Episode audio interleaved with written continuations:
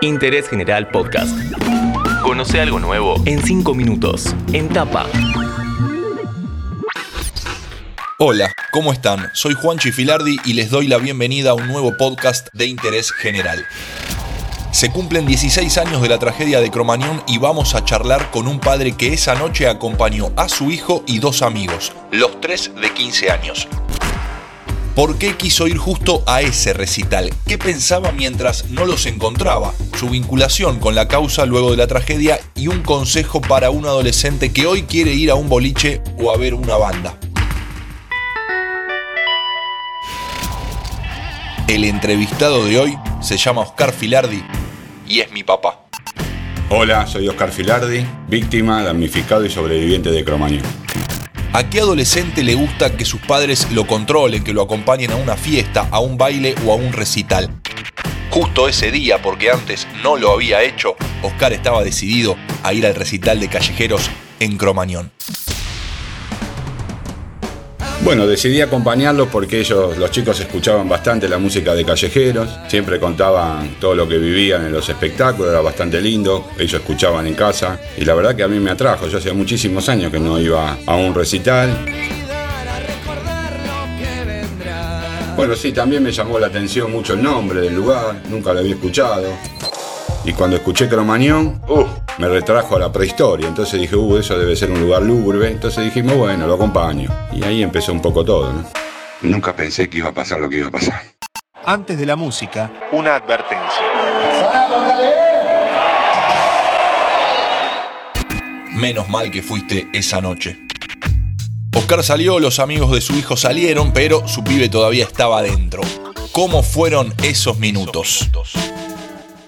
Cuando salí, que costó bastante salir de ahí porque evidentemente todo el mundo pujaba y es importante recordar que la salida de emergencia estaba cerrada con un candado y las persianas del local las había bajado para que no entre más gente, porque el lugar estaba habilitado para mil personas, había más de cinco mil, se calcula que había seis mil.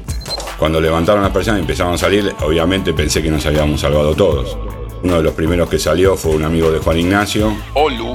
Y a medida que pasaba el tiempo ya me iba poniendo un poco más nervioso porque veía la situación. Obviamente pensaba en mi hijo. Está hablando de mí.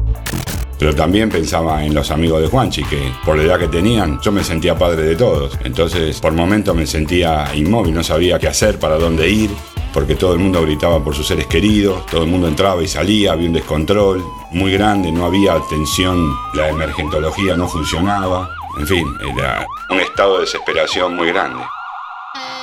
Después de esa noche, como sobreviviente y como padre testigo, Oscar se involucró en la causa, se juntó con muchos otros sobrevivientes y familiares que 16 años después siguen trabajando para que cada persona que sale a divertirse vuelva a su casa.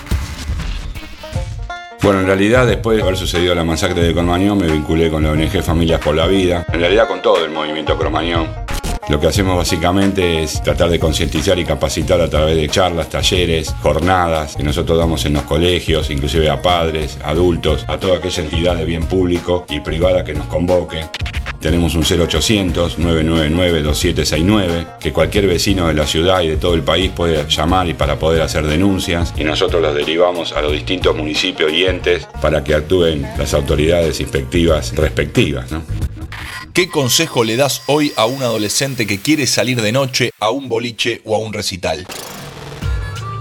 Lo primero que le diría es que se vaya a divertir, porque divertirse es un derecho, como consejo le diría que vaya temprano, que no vaya sobre la hora, que vaya con ropa liviana, que vaya con lo justo, con un teléfono, con un dinero, con un DNI, que dentro de una vez que estén en el lugar que observen la salida de emergencia, que hagan caso a las personas, que no griten, no corran, no empujen, porque si corren pueden voltear a la persona que está delante, si gritan no escuchan las instrucciones y si empujan también pueden producir un disturbio interno y que avisen sobre todo a alguien mayor a dónde van y que establezcan obviamente un punto de encuentro 16 años pasaron de aquel 30 de diciembre de 2004. En Interés General no dejamos que pase de largo la fecha y por eso hablamos 5 minutos con un padre y sobreviviente.